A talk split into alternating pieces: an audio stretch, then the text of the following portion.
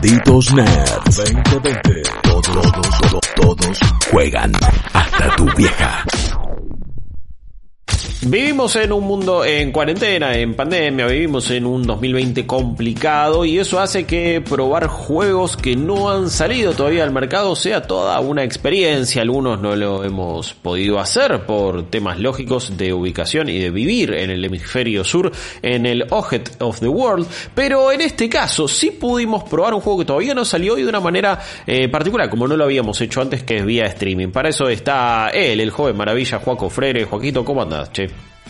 ¿Qué haces, Guillo? Bueno, eh, hoy vengo más squeamy que nunca porque sí, justamente estuvimos eh, y obviamente agradecemos mucho a la gente de Square Enix que nos presentó la oportunidad de probar Outriders, un nuevo eh, shooter o shooter looter que está, bueno, publicado por Square Enix y desarrollado por la gente de People Can Fly. Eh, Claro. Los hombres pueden volar y ojalá pudiésemos volar y quizá no tendríamos todos estos problemas de ubicación que tenemos. Pero Vale. bueno, Estuvimos probando Outriders, que es justamente un shooter looter en tercera persona, para ubicar a la gente que es un shooter looter. Imagínense el más puro eh, Borderlands, si, si se quiere.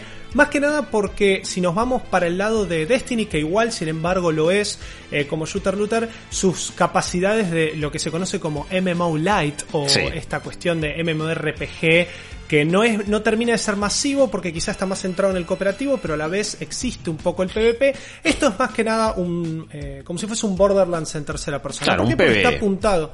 Exacto, está apuntado al PvE, está apuntado al cooperativo, está apuntado a esto de el farmeo, el luteo, el tengo el cosito verde, el cosito naranja que es legendario y busco Sí. las mejores armas y exploro un mundo abierto con un montón de bichos, un montón de elementos y, por supuesto, clases determinadas y roles determinados. Bien. Eh, lo primero que quería mencionar, eh, la verdad que me puso muy contento la- el hecho de que haya funcionado tan bien la prueba. Y justamente Ok. como vos mencionabas recién, Guillo, Mira. fue eh, la primera vez, por supuesto, en mi vida que probé un juego vía streaming. eh, o sea, la primera vez en mi vida que jugué algo vía streaming. Sí. En una prueba, así la verdad que me sentí también muy bien a, a nivel de lo que era la exclusividad.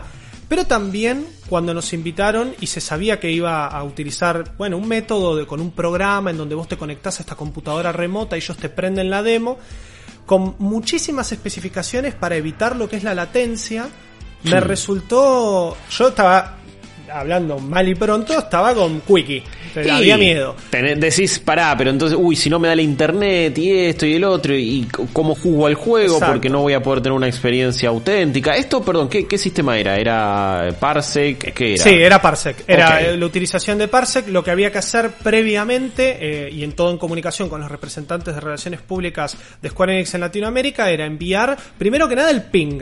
Ah, había que mencionarles y contarles cuánto ping teníamos, haciendo como un pingueo a un servidor en Estados Unidos. Bien. Porque, por obvias razones, no se, el- digamos, los estudios de desarrollo están en California, entonces había que hacer un ping a Los Ángeles y no había otra forma de conectarse a, a otra cosa más cerca. Curiosidades que me enteré durante este, eh, este playtesting, si Sí. se quiere, es que, por ejemplo, los servidores de Brasil no responden con estos cables subacuáticos que sabemos que existen a servidores eh, de la intranet o de la internet de Estados Unidos, sino que de Europa. Entonces muchos jugadores brasileros, Uh. más allá de ser colegas latinoamericanos, tenían que jugar en los playtesting europeos Peor y todavía. no en los, en los playtestings estadounidenses. Les andaba bárbaro en Europa y en Estados Unidos les andaba súper mal. Mira. Entonces, nada, particularidades que uno se entera eh, de nada, de estas cosas que, que esta nueva normalidad y este mundo nuevo en el que mismo. vivimos nos obligan. Eh, después de un par de configuraciones y un par de seteos, más allá de estar en los 200 de ping, aquel que jugó cualquier juego online sabe que 200 de ping a veces no es tremendo, no es 500, injugable, jugás en cuotas fijas de, Sí, de sí. 12 pagos, pero también digamos como que... eh, depende para qué shooter es, es terrible o es algo que más o menos podés perdonar, qué sé yo. Es- Exactamente, y eso nos va a llevar a hablar un poquito de Outriders, porque lo bueno es que no solo tuvimos poca latencia, como les digo, 200 de ping, que a través de algún bajecito en calidad, que no afectaba tanto la experiencia, porque como estamos viendo ahora en el gameplay eh, en este momento, y bueno, los que nos estén escuchando, yo se los voy a comentar, Outriders es un juego que está lleno de colores, entonces por supuesto que el bicho con su ataque cargado venía de color rojo carmesí y yo era de un color negro intenso, entonces era fácil decir, bueno, negro, correte de rojo. Sí, Tampoco sí. era tanto de identificar eh, cuestiones cromáticas, pero sí bajaba la calidad. Eh, más allá de eso, más jugaba, mejor me, me funcionó eh, a nivel streaming. Así que, como digamos, de este lado periodístico videojueguil, eh, esta primera experiencia, quería comentarla, de, de jugar vía Parsec, fue eh, bastante, bastante positiva y a la vez también bastante copada porque me dejó un, un buen gusto en la boca de, de saber que si eventualmente llegan más de estas posibilidades, no te digo jugar un juego entero, así no me vuelvo eh, chango, pero sí, eh, ser- serte sincero, una pruebita como la que vos y yo, Guillo, estamos acostumbrados en un evento como el E3, ¿no? De sentarnos ahí, no te digo 15 minutos, a veces son de una hora, y tener al desarrollador del otro lado, porque eh, estuvo muy bueno. Nosotros lo que hicimos fue primero una interacción vía Discord, ¿no? Bien. Entonces en una interacción vía Discord, la gente de Square Enix nos pasó una recepción, nos presentó a nuestros compañeros. Eh, como te digo, en la preparación previa tuvimos que pasar el link de, de lo que era o una captura de lo que era nuestro ping y la elección tanto de el género de nuestro personaje, la clase que podríamos probar eh, y un poco de eh, como nuestras elecciones a nivel gameplay, si vamos a jugar con gamepad, si vamos a jugar con teclado y mouse. Ok. Para evitar la mayor cantidad de latencia, se nos pidió que jugásemos con teclado y mouse o con un joystick directamente conectado. Sí. Eh, por supuesto, esto es un shooter en tercera persona, así que cualquier tipo de shooter y más en PC, yo opté por el teclado y el mouse. Muy bien. Em, Bueno, Y eh, ¿y empezamos- se- sentís que apuntar Sí. se te dificultaba? Porque digo, yo también hubiera elegido teclado y mouse, pero a la vez Hmm. pienso, uy, si hay un poquito de ping, es vía streaming, quizás es hasta peor, porque vas a estar moviendo más rápido eh, el mouse El apuntando y, y si la latencia quizás se puede eh, exagerar todavía más, pero ¿te sentiste cómodo jugándolo? ¿Sentís que tuviste una representación medianamente fiel de lo que va a ser la experiencia? Yo creo que a nivel visual fue lo que más se vio impactado, porque el, el video que estamos viendo ahora en este momento, y de vuelta, los que nos están escuchando, se los cuento con mi bella voz, eh, es más que nada, eh, quizás fue lo que más se, se sintió afectado, porque yo ahora estoy viendo todo este Sí. gameplay eh, Full HD Es bastante frenético. eh, es bastante frenético y son cosas que yo esto no está, la mitad de las cosas que están pasando en pantalla yo no las veía. Oh, ah, Eh, había había pero- como mucha compresión, mucho artefacto, mucho... Exacto, exacto, el famoso pixel grande Sí. manchado. Sí, sí. que como te digo, por una cuestión posta y ya fuera del chiste cromática, me permitió bastante ubicarme y en los momentos de menor acción sí ver con mayor detalle el juego. Te digo, era, era un 720 streameado.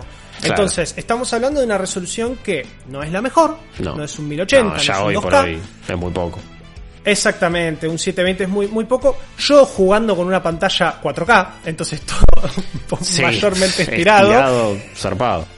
A través de lo que la ventana de Parsec a mí me permitía streamear, ¿no? Claro. Entonces, bueno, digamos, una, una experiencia particular, pero que posta me dejó muy tranquilo. Para responder a tu pregunta con respecto a la latencia, sí, en un momento pensé en conectar el control, pero me dijeron que era un bardo de configuración Ah, y nos quedaba poco tiempo.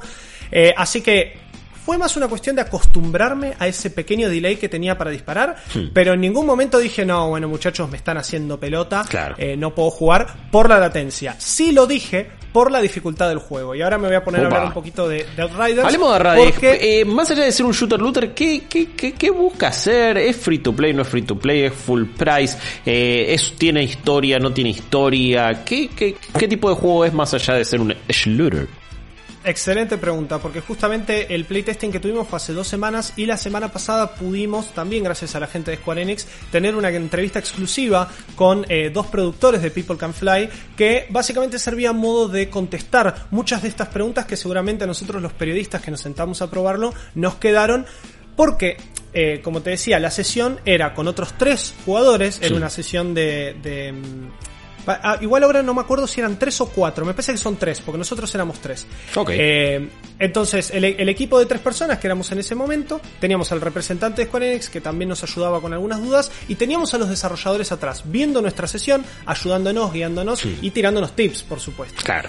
Eh, a ver, Outriders quiere ser lisa y llanamente un shooter, pero que, y esto nos lo respondieron en la entrevista la gente de People Can Fly, algo que nos dé la experiencia completa out of the box. Entonces, Ellos en entrevistas pasadas, y por supuesto me lo repitieron después cuando estuvimos en, en, entrevista con ellos, no tienen ningún tipo de plan de hacer de esto un juego como un Games as a Service. Y esto es muy Mira. importante tenerlo en cuenta. Lo que estamos viendo en video, y para los que no están viendo se los cuento rápidamente, tercera persona, mucho loot, armas, distintas armas, cuatro clases principales, que por ahora solo conocemos tres, y el otro día nosotros probamos la revelada más recientemente, que es el Technomancer, Buen nombre. en donde cada uno va a tener un set de tres skills, va a tener sus armas equipadas, que las puede ir cambiando al mejor estilo Destiny, puedes tener una pistola, un arma secundaria como una escopeta, y un arma principal como puede ser una ametralladora. Las armas no, no, o por lo menos por lo que yo vi y con, teniendo bastantes horas de Destiny encima, vos y yo me podrás acompañar Sí. en esta, no se sintieron eh, tan excéntricas como sí pasa con algunas, por ejemplo, exóticas en Destiny, Claro.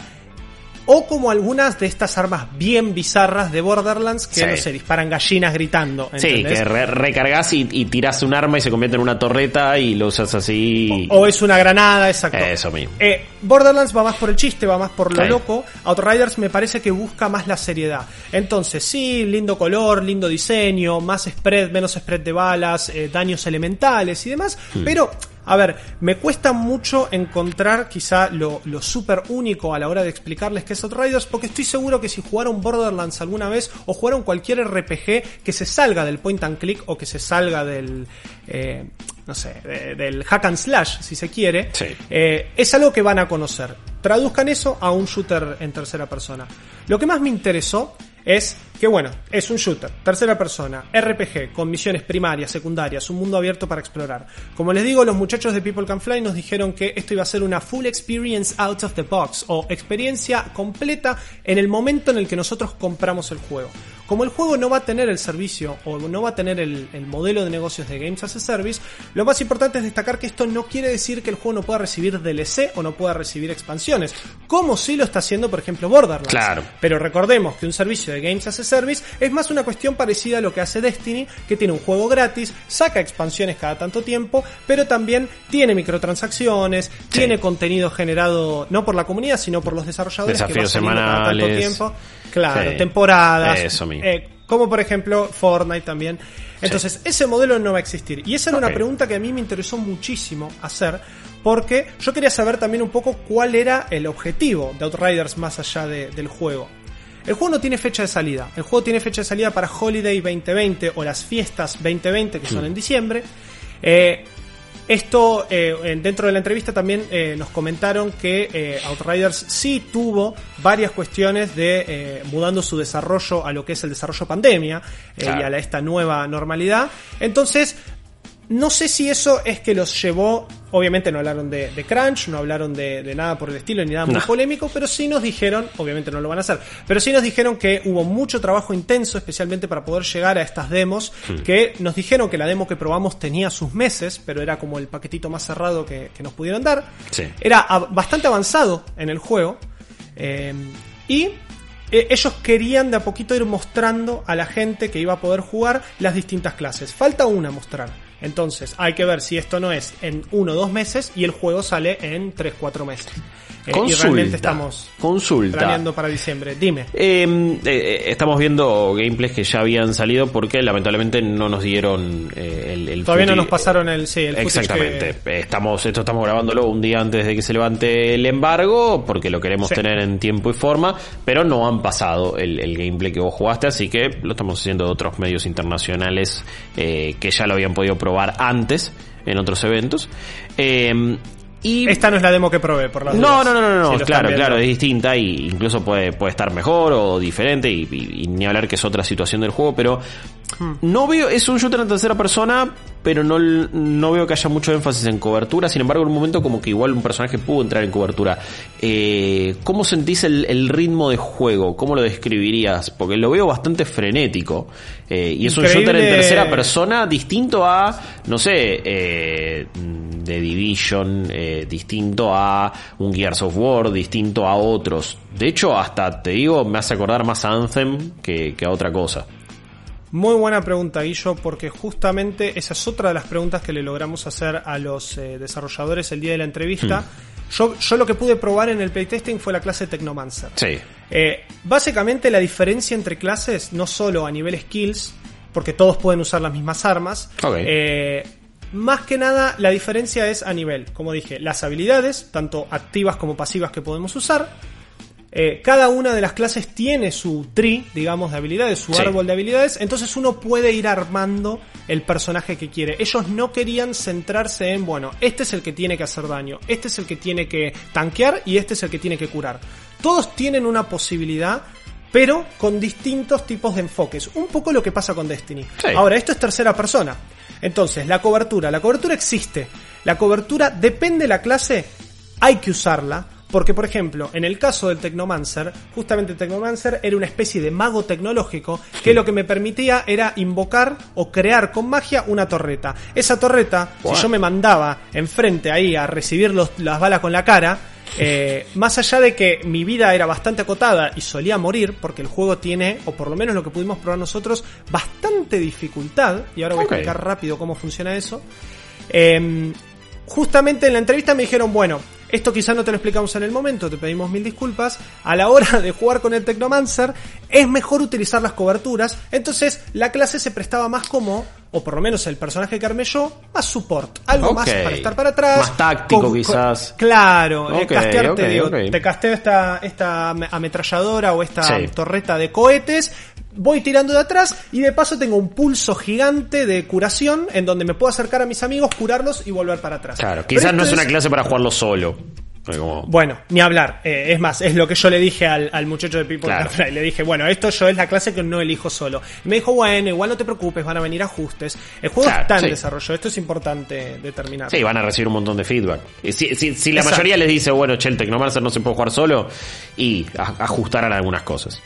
Exactamente. Eh, y bueno, para eh, a lo que es dificultad, lo menciono rápidamente, el juego tiene una dificultad base y después al mejor estilo cualquier RPG eh, que exista en este momento, especialmente un shooter looter como por ejemplo Borderlands con sus eh, niveles de, no quiero decir Paragon porque eso es de la época del Diablo 3 y quizá denota mi edad, pero no sé, viste que tiene los...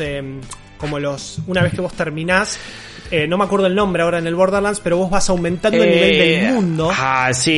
Me eh, sale cabronazo, pero sí, en español, Frank, no sé si no era algo Eso. así, o algo, era- ve- ve- venía por ese lado. Sí, es como, Hmm. eh, o, como- o- como unos no, eh, eh, eh, no solo Mayhem, eso, me tiran por acá está, por el la Mayhem Mode. El Mayhem Mode, claro, es como vos lo terminás y de repente le, le vas subiendo como niveles de dificultad y vas subiendo Exacto. otros o- otros levels también que de repente era más 0,2 de eh, velocidad de recarga con los desafíos que vos cumplías. Eh, entonces, siento que tiene más una progresión Diablo Borderlands que de Division Destiny. Exacto, bueno, es que justamente Outriders es así. Uno le sube lo que se llama en inglés el tier eh, Sí. al, al mundo. Entonces, nosotros arrancamos en nivel también lo 30. Bueno, nosotros arrancamos en nivel 30, bastante avanzado en el juego, con gear bastante bueno, Hmm. pero nos pusieron el- la dificultad del mundo en, en lo que sería el tier 5. Y te digo la verdad, la pasamos súper mal, Mal. no podíamos pasar ni la primera área ni la primera misión, y Claro. cuando lo bajamos a tier 3, que seguía siendo más de lo que el juego nos recomendaba, o sea, de la dificultad normal, ahí ya fue mucho más ameno y la combinación y la cooperación, más que nada con vos y vía Discord, estuvo estuvo súper bien. Em, ¿Qué onda las habilidades de los personajes? Más allá de que igual pudiste probar al, al Technomancer en este caso. Eh, igual te porque digo se que ven como con- muy Sí. alocadas. Es como, hay, hay de todo tipo. Es es súper pa- palo y palo. Hay de todo un poco. Justamente, eh, el foco de lo que es los personajes en Outriders, tanto de lo que sentí yo como que lo que me dijeron en la entrevista, es arma tu propio personaje. Como te digo, quizá no se busca tanto que uno sea específicamente por la clase que elige el DPS o el que hace daño, sino que todos tienen una chance, una buena chance de hacer daño. Pero con esta construcción del árbol, que además también digamos no es tan definitiva porque hay como una forma de resetear esos puntos y volverte a armar el árbol, uno puede, depende del equipo que tenga, por ejemplo, vos y yo sos DPS, Sí. y yo decido ser eh, healer. Pero viene Rippy y dice, no, chicos, yo también soy DPS. Bueno, necesitamos un tanque. Bueno, vos decís, déjame a mí, Rippy, no te preocupes. Tú reseteás y te armás. Hay que ver el tema a nivel lo que es el equipamiento, pero el juego se va a prestar para que vos puedas tener esos idas y vueltas eh, constantemente. Eso también tiene que ver con las habilidades que uno destraba. Lo que tiene Outriders es que es un juego que está, es frenético, eh, entonces por eso te digo que también depende de la clase que tanto usás la cobertura. Quizá no es tanto como Gears of War en donde uno avanza, se cubre, viene la oleada y dispara. Sí. Esto es más a los tiros, a los tiros, a los tiros. Y las habilidades tienen poco cooldown. Entonces, esto está bueno remarcarlo. Porque, por ejemplo, Me gusta. eh, cada clase tiene una deter y esto también es algo que va a determinar qué clase nosotros queremos ser, tiene una determinada forma de curarse. Ok. Entonces, la- el método de curar, por ejemplo, del, del Technomancer era a través de aplicar daño, que es el que pude probar yo. Entonces yo me curaba cuando activaba eh, cierta habilidad y hacía daño. O si yo simplemente disparaba y hacía daño, por ejemplo, crítico, también me curaba. Bien. Entonces uno, con cada clase, tiene que ir buscando esa estrategia para que uno pueda curarse y sobrevivir más tiempo. Pero a la vez no quiere decir que con este poco cooldown que menciono, el Technomancer tenga este pulso de curación en donde constantemente, si estamos los tres espalda con espalda, disparándole a toda la oleada de enemigos constante que viene, yo no pueda ir diciendo, bueno, en 30 segundos tengo la curación. Bueno, que se siente un poco como si fuese un MMO, ¿no? Porque yo soy Claro. jugador de Final Fantasy XIV y cuando Sí. juego con mi grupo, muchas veces es, che, ¿cuánto te falta para este buff? Bueno, che, ¿cuánto te falta para esta curación? Sí. Eh, y eso me gustó. Eso fue una de las cosas que más me gustó. La necesidad de la coordinación, la cantidad de enemigos que vienen, la necesidad de no decir, bueno, para, yo me puedo quedar acá y planear. No, no, no puedes planear nada, porque tampoco hay stealth en el juego. Sí. Exacto, es ir a los bifes, con habilidades, con loot. Me gustó. No quiere decir, no quiere decir que el gameplay se haya sentido de la misma manera, más allá de lo que es el- la latencia que tuvimos.